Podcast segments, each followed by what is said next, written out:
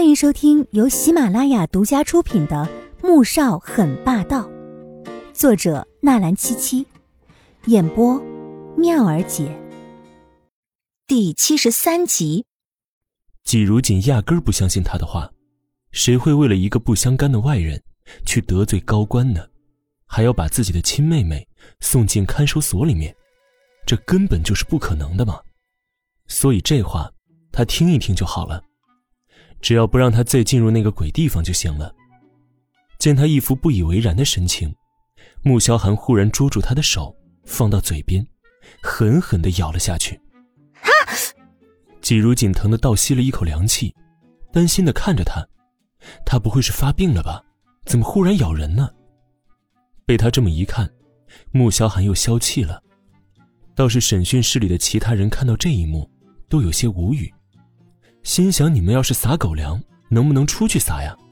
欺负他们这些单身狗有意思吗？王局，江市长既然认为江小姐是被冤枉的，不如把证据给江市长看一看吧。穆萧寒在一干不自然的目光中，十分淡然的出声。王局长这才回过神来，看向了一边的警察。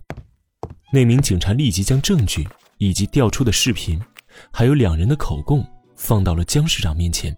并开始耐心的讲解案情。这是两位嫌疑人的口供，已经画押了。这是江姓嫌疑人拿着穆先生的黑卡，在商场的十几家奢侈品店中的刷卡和消费记录，卡中余额和消费记录完全吻合。江市长听着警察左一个嫌疑人，右一个嫌疑人的，眉头皱得都快打结了。但是有这么多的人在，穆萧寒又说了秉公办事。他一时间竟是什么话也说不出了。等看清消费记录之后，脸更是彻底黑了下来，猛地将证据拍在桌子上：“圆圆，你疯了！你要是缺钱可以跟爸爸说，你怎么可以？”江市长真是快被自己的女儿给气死了。短短几天的时间，一张八百万的卡被他花的只剩一百二十万了。难怪这些天，他也总察觉到。女儿穿着新衣服，戴着新首饰，起初还以为是哪位追求者送的，可没想到，竟是用那张从别人手中抢来的卡。爸，我也是气不过嘛，他抢走了韩哥哥，我好伤心的，所以我就做了这种糊涂的事。爸，你不要生气嘛，你原谅我好不好？江媛媛委屈的哭着。又生怕父亲真的不管自己了，于是边哭边抓着江市长的手，乞求着：“你呀，真是太糊涂了。”江昭气得不知道该说什么了。等他平复过来，又看向穆萧寒和季如锦：“季小姐，我可以和你单独谈一谈吗？”这件事情，穆萧寒连自己的妹妹也不管，从他这边下手肯定行不通了。但是这个季如锦，一看就是一个软绵绵的性子，说不定软硬兼施之下，可以私下解决呢。只要让季如锦当着警察局的面，承认这张卡是他自己送给女儿去花的，这件事情不就迎刃而解了吗？季如锦愣了愣，顿时不知所措的点点头。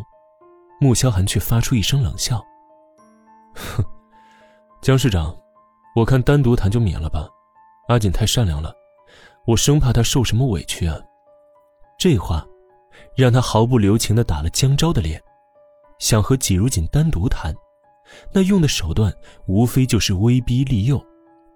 可他今天既然敢把江媛媛和穆恩送到警察局去，为的就是让那些人清楚，他穆萧寒身边的人，并不是谁都能动的。至于季如锦这个蠢女人，等回去之后，再好好和他算这笔账吧。季如锦见穆萧寒不同意，又乖乖的退了回去，一副听天由命的样子。江昭被当着这么多人的面服了面子，脸上的神情是越发难看了。你们先出去。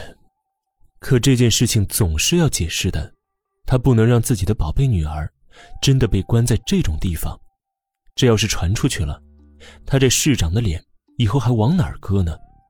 王局长立即朝手下使了个眼色，马上率先走了出去，而那些警察们自然也跟了出去。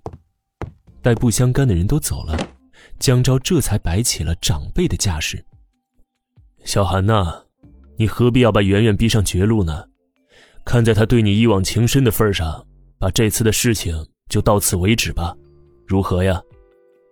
江昭将态度放低了一些，用商量的语气，长辈一般的慈祥的微笑着。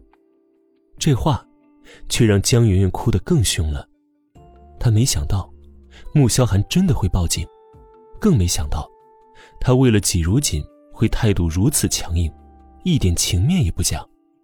哼，江师长，我说过，我和江小姐不熟，她仗势欺人可以，不过欺错了对象了。